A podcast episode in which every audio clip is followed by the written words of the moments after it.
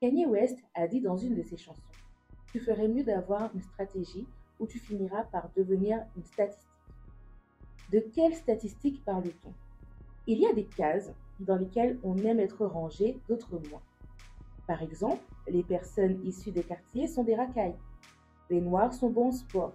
Les Asiatiques sont bons en sciences. Il y a aussi des faits auxquels on a du mal à échapper. En France, il faudrait six générations pour qu'une famille sorte de la pauvreté, soit 180 années pour atteindre le revenu moyen. Si vous venez d'un quartier dit prioritaire, vous avez plus de chances d'être orienté vers une filière professionnelle. La vie est faite de cases. Le tout étant de les connaître, de les reconnaître et autant que possible de faire le nécessaire pour se retrouver dans celle de notre choix et non dans celle que la société veut nous imposer.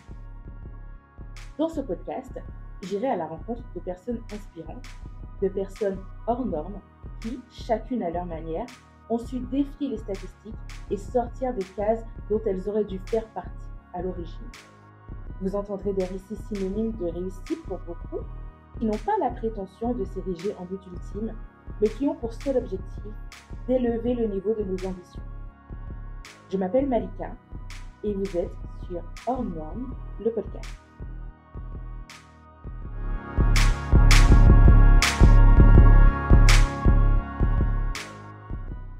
Alors bonjour Aurélia. Bonjour Malika. Merci d'avoir accepté mon invitation. Je t'en prie. Euh, merci euh, de faire l'honneur au podcast Hors Norme, d'être du coup la première invitée.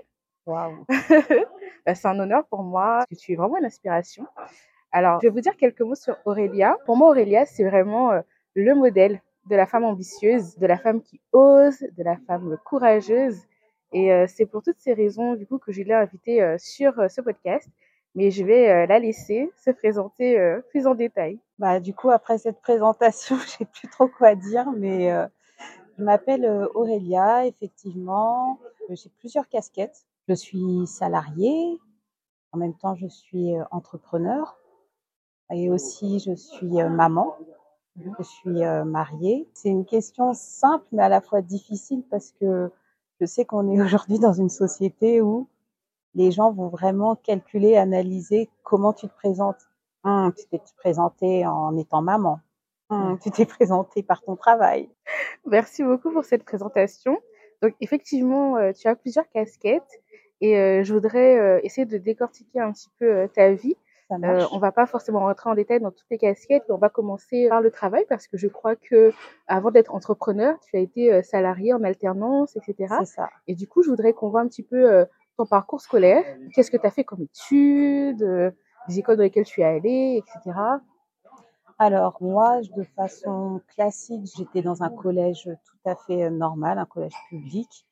Ensuite, j'ai fait un lycée euh, privé parce que j'étais dans une zone ZEP, je sais plus comment on appelle ça aujourd'hui. Oui, les zones Ouais, prioritaires. voilà, Ouais. c'est ça, dans mon collège.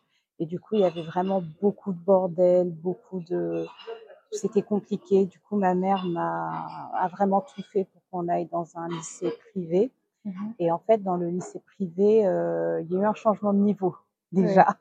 Disons que j'avais des félicitations tout le temps quand j'étais euh, au collège. Mhm. Et quand je suis arrivée dans le lycée euh, privé, c'est devenu euh, encouragement. Ça a bien baissé, pourtant je, je faisais le max. Ensuite, en étant dans un lycée privé, donc j'ai pu avoir euh, accès à une information que j'aurais pas eu dans un lycée public. C'est un lycée qui faisait aussi classe préparatoire, donc du coup j'ai fait une classe préparatoire. Et ce qui est cocasse, c'est que je ne savais absolument pas ce que ça voulait dire. Déjà, ça veut dire quoi? Classe préparatoire, bon, ça te prépare, mais à quoi? Et j'ai su, mais peut-être genre à un mois après avoir intégré, que ah, mais en fait, c'est pour intégrer des écoles de commerce, ça Mm. va coûter tant. Ah, mais en fait, j'intègre pas, je passe un concours. Non, mais vraiment n'importe quoi le truc. Moi, c'est la Mm. génération, on n'avait pas encore Internet. Hein. C'était vraiment les débuts, donc euh, vous avez de la chance. Et je trouve ça dingue parce que euh, je savais pas du tout que tu étais dans une école, euh, dans une zone prioritaire et qu'après tu es passé dans un lycée privé. Parce que c'est hyper intéressant dans le sens où euh, généralement on sait que les personnes de ces lycées-là sont orientées davantage vers des voies professionnelles, euh, voire vers des courtes études. Du coup, est-ce que tu dirais que ça a changé la donne pour toi? Parce que tu n'as pas dit tout ton parcours, mais on va y arriver. Mmh. Mais euh, ça a du coup euh, euh, changé tes perspectives euh, d'avenir, euh, mais totalement. Ouais, Mmh. complètement. En fait, quand j'étais, euh, on va dire de façon populaire, euh, on n'a pas non plus un éventail de tous les métiers. Mm. Et quand on veut que nos, nos enfants réussissent, on dit tu vas devenir médecin ou avocat. Mm. Ça, c'était vraiment avant, quoi. Et donc, du coup, bah, pour ma famille, c'était pareil, médecin ou avocat. Sauf que la fac avait déjà, entre guillemets, mauvaise réputation parce que on savait que c'était blindé. On entendait des histoires, il faut faire la queue à 7 heures du matin pour entrer dans l'amphi et encore, tu peux être dehors. Et euh, c'était un peu genre euh, l'anarchie. Mais c'est chaud. Ah ouais Tu connais mais pas du tout, parce que Ah. moi, je, je viens pas forcément euh, de euh, là-bas de, de là-bas. Ouais. Euh, J'ai pas du tout grandi avec cette perspective, etc. C'est quand je suis arrivée en métropole. Pour ceux qui ne le savent pas, du coup, je, je viens de la Guadeloupe. Et c'est quand je suis arrivée en métropole, et plus tu grandis, plus tu avances, tu commences à savoir que, en fonction des zones, Ouais, le niveau est différent, l'éducation est différente, la manière dont on sélectionne aussi les élèves, c'est différent. exactement. Et j'ai commencé à comprendre qu'effectivement, par exemple, dans certaines facs, on acceptait euh, le plus d'élèves possible et que c'était un peu une sélection sélective, quoi. C'est celui qui tenait ça. bon jusqu'au bout qui passait en deuxième année. Mais on va dire vrai. que en Ouais. octobre, la moitié des élèves avaient Exact, abandonné, quoi. ouais. Ouais. Moi, par exemple, je voulais, je voulais devenir un moment avocate. On m'avait dit, oh, la première année, tu la redoubles. Et j'avais trouvé ça bizarre, en fait, qu'on intègre ça de façon normale. En fait, tu vas y aller, mais tu vas redoubler. Et euh, du coup, enfin, il y a plein de petites choses comme ça où ma mère, elle m'avait dit, bah, ce serait bien que tu fasses une école. Mais même quand elle m'a dit ça, je mais qu'est-ce, enfin, qu'est-ce qu'elle me, c'est quoi, quoi, une école, qu'est-ce qu'elle me raconte? J'étais complètement à l'ouest sur ces sujets-là. Et ensuite, elle m'avait dit, non, mais j'ai regardé aux infos, euh, ils ont parlé des écoles et ils ont dit que le métier d'avenir aussi, c'était l'informatique. Donc, Mm. tu peux faire soit l'informatique ou faire une école. Et je comprenais pas, mais on a reçu le papier de, du coup, de mon lycée. Il disait, voilà, classe préparatoire, euh, nos portes sont ouvertes, déposer Mhm. un dossier. Donc, euh, on s'est dit, hum, en fait, euh, ça a l'air d'être ouvert même pour moi. Mm. Bon, bah, testons, mais vraiment, on savait pas. On n'avait pas ce qu'il faut comprendre, euh, vraiment Internet en mode classe préparatoire, qu'est-ce que c'est, et puis voilà. Donc, Ouais. euh, il n'y avait pas. Donc, euh, Internet, là, fallait euh, vraiment aller euh, dans les médiathèques et tout, et encore. Mm. Donc, je sais même pas aujourd'hui à quoi ça ressemble même une médiathèque. Donc, euh, ce qu'on a fait, c'est que j'ai j'ai été, j'ai fait, et en fait, la prépa dans laquelle j'étais, c'était une petite prépa, parce que les Mm. prépas, en vrai, c'est très sélectif. Oui. Donc, du coup, c'est une petite prépa. En vrai, ils prennent tout le monde, Mm. tu vois. Et après, on se débrouille. Mais eux, ce qu'ils ont dit, bah, en fait, nous, les prépas, ils disent, on vise telle école. Mm. On vise tel type d'école. Oui. Et donc, tu sais à peu près où est-ce que tu vas aller. Donc, euh, du coup, euh, au départ, je comprenais rien. Parce que j'entendais des termes que je comprenais pas. On parlait des CRICOM, on parlait des les parisiennes, les ceci, les banques, les banques d'école, les, banques, les concours et tout. Je comprenais absolument rien. Et euh, petit à petit, en fait, j'ai commencé à comprendre. Et quand j'ai compris que les écoles de commerce coûtaient euh, minimum 6 000 euros par, euh, par an, Mm. j'ai pleuré. Je me, suis, je me suis dit, mais dans quoi je me suis embarquée? Oui. Et j'ai pas les moyens. Oui. Je, je, je vais me retrouver, enfin, je vais être dans une grosse galère. Mais vraiment, je, je, je pleurais déjà. Ma prépa, bah, elle était payante. Mm. C'était dans un lycée privé. Mais euh, j'étais en mode, mais où est-ce que je vais en fait? Mais j'ai avancé sans oublier que la prépa, quelque part, enfin, moi, je, je recommande pas. hein. J'ai j'ai pas recommandé à mon petit frère et à ma petite sœur Mm. parce que ils ont ce truc en fait où c'est très humiliant. Oui. Voilà. Je sais pas pourquoi, si c'est dans les textes, si c'est dans le concept. En fait, c'est comme s'il prépare au pire, quoi. Enfin, il te fait vivre le pire. Ouais. Et en gros, tout ce que tu vas vivre après, ce sera facile. C'est ça. Tu vois, ouais, ouais. Et après, et les gens qui le savent, quand Mm. ils lisent ton CV, ah oui, vous avez fait une prépa, donc ça, toi, tu sais endurer la, Oui. la souffrance. hein. Mais euh, moi, j'ai vraiment détesté. Mm. C'est les profs, ils se le disaient, ils se la racontaient. Hein. Ils disaient euh, qui va faire pleurer quelqu'un le premier? Mm. On a fait un pari entre nous et tout. Et, et non, tu passais, euh, tu faisais au moins une, toutes les semaines, tu pleurais en fait. Soit parce qu'en col, euh, on t'avait humilié ou soit parce que tu, tu te dis que tu n'y arriveras pas, euh, soit parce que tu te rends compte que tu rentres pas dans les codes en fait et que Oui. tu es là par pur hasard et tout et qu'est-ce qui va se passer par la suite? Mhm. C'était vraiment très violent, c'était très très très dur. Coup, j'ai passé les concours Mhm. comme tout le monde et j'ai choisi une école qui était du coup bah, en bisbille Mhm. avec euh, ma prépa. Donc ils avaient fait une collab, vont nous envoyer du monde. C'est après que un je partenariat, voilà, oui. avec le recul. Mm. Au départ, on se dit ah ben c'est bienveillant, ils nous disent deux, tu vois. Mais en fait non, ils avaient euh, un accord. Mm. Donc euh, du coup, j'ai été dans une école en Normandie. À l'époque, c'était l'ESC, Le Havre, Mhm. changé de nom. Donc euh, l'EM Normandie qui a fait la fusion de plusieurs écoles de commerce en Normandie. Et même là, quand je suis arrivée là-bas, j'étais un ovni. Mm. J'étais un ovni, même quand on a pour habitude, parce que moi, du coup, je suis euh, d'origine congolaise, Mm. donc, euh, j'ai la peau noire. Dans, quand on, se retrouve dans un milieu comme ça, les gens qui ont la même couleur ont tendance à se regrouper. Mm. Et moi, je sais que je me suis regroupée avec les gens qui avaient ma couleur, mais même quand j'étais avec eux, je me sentais euh, comme un, un intrus.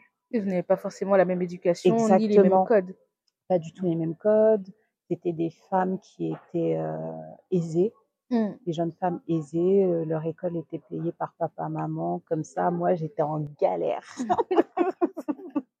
Alors, avant d'aller dans cette histoire de galère, etc., je voudrais savoir comment tu t'es adapté au niveau de ton premier changement d'école, donc quand tu es allé dans le lycée privé, Mm. parce que je pense que qu'après ça a été, mais je, je sais que ça peut être. Alors moi, on m'a parlé de six mois d'adaptation, on va dire, pour que les niveaux s'équilibrent entre la nouvelle école ou une école avec un niveau plus fort, etc., par rapport à l'ancienne. Donc pour toi, comment ça s'est passé?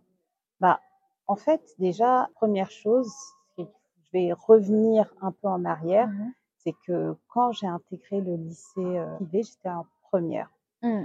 Ça veut dire que j'ai fait ma seconde dans un lycée public Oui. et c'était c'était vraiment le gros bordel dans, dans la salle de classe et tout. Mm. Bref, j'ai fait ma première et je sais pas si, euh, si c'est toujours le cas, mais en première, on a comme, on peut, je sais pas comment, si on a, on peut ne pas redoubler, je sais pas comment dire. Oui, aujourd'hui, Ouais. le redoubler, c'est plus obligatoire. Ouais, voilà, Ouais. c'est ça. C'était ça. Mm. C'était en gros, euh, on nous donne un avis Mhm. vous redoublez, vous redoublez pas, Ouais. et voilà. Et je crois que moi, parce que j'étais très nulle en maths, Mhm. on m'avait proposé de redoubler et c'était vraiment euh, très dur parce que ma mère, euh, enfin, elle se donnait à fond et elle avait eu l'impression vraiment d'avoir raté quelque chose, de pas être à la hauteur et tout. Mm. Et c'est pour ça que elle m'a inscrit dans le lycée privé Oui. et en même temps, elle a inscrit mon petit frère et ma petite sœur dans l'école euh, primaire, euh, du coup, euh, privée.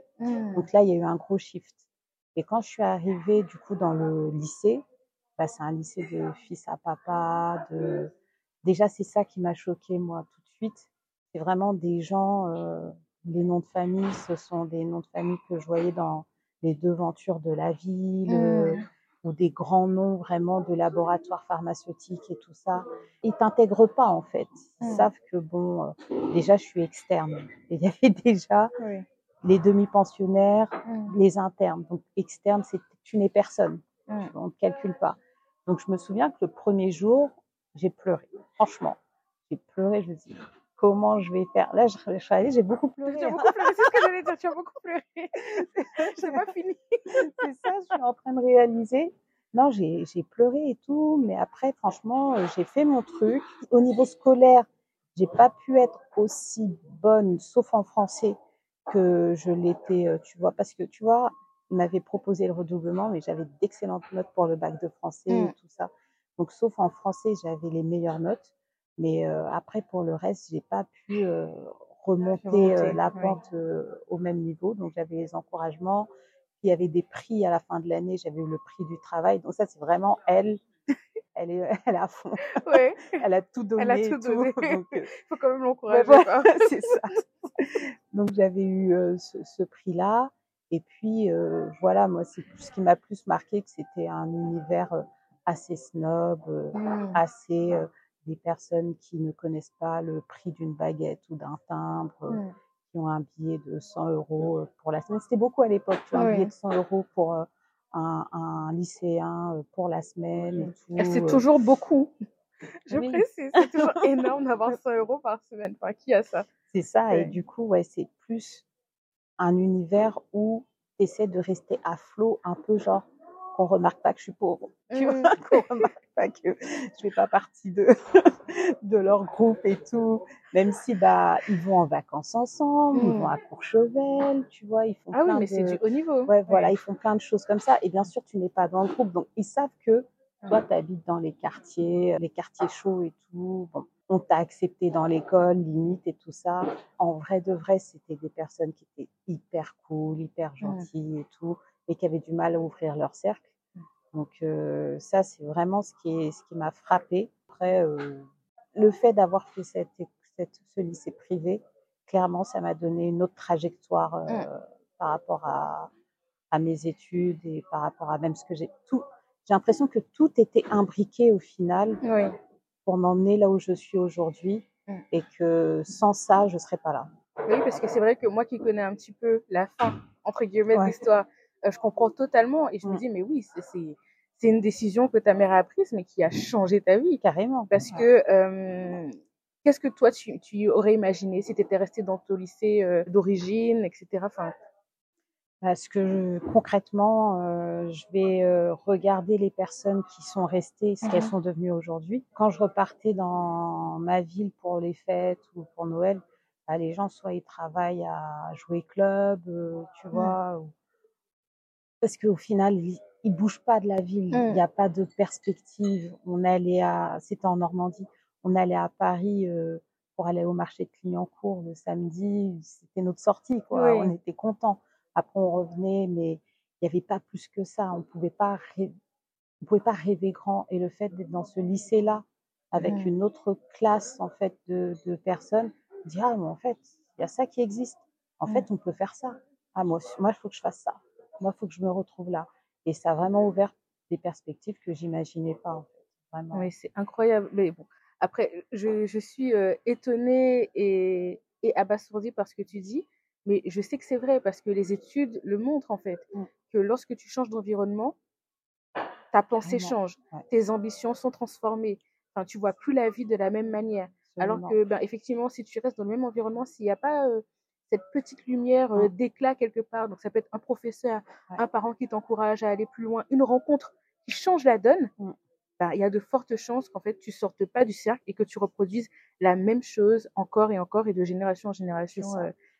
Et j'ai réalisé aussi une chose, c'est que enfin, souvent quand on a nos parents qui ont galéré, qui sont vraiment dans le sacrifice, mmh qui veulent qu'on aille à l'école, très souvent, eux, c'est école, c'est l'école en fait. Il n'y a mmh. pas de différence. Tu vas à l'école. C'est ça. Hein. Et le truc, c'est que là, j'ai réalisé que non.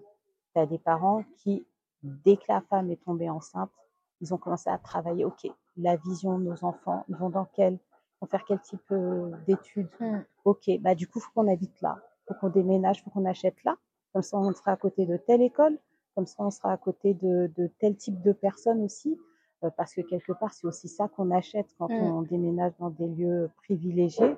Et euh, j'ai réalisé que il y avait beaucoup, beaucoup de choses qu'on devait apprendre en fait. C'est pas mmh. juste faire dans n'importe quelle école. Non, tu peux aller dans tel type d'école c'est marrant, mais rien à voir. Mais je discutais avec un collègue qui, avec qui on s'entend très bien et tout.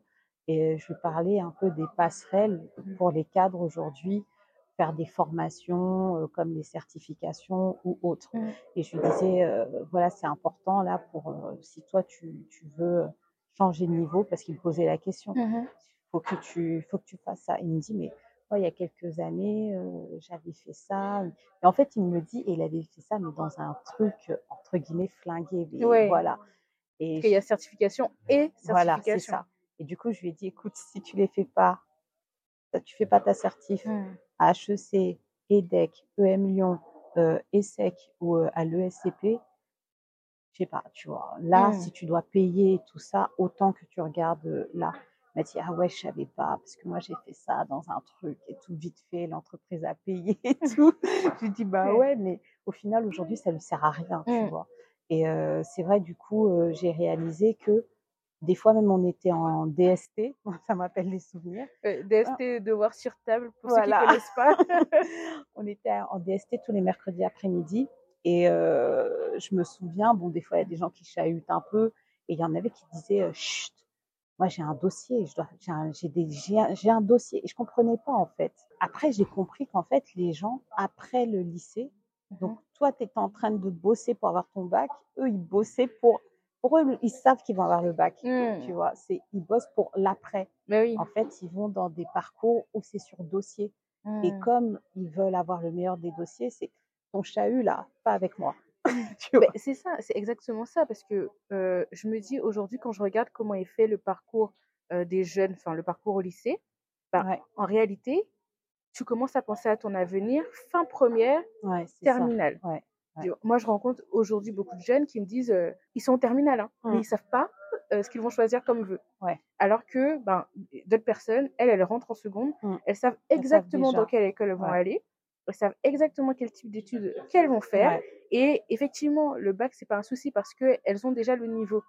Et c'est pas parce qu'elles sont les meilleures, hein, mais c'est parce que déjà, il y a la culture du travail, la culture de l'excellence. La vision a été définie tôt par les parents. Exactement. Même si après ils changent, hein. mais en tout cas, ils changeront après avoir obtenu leur diplôme.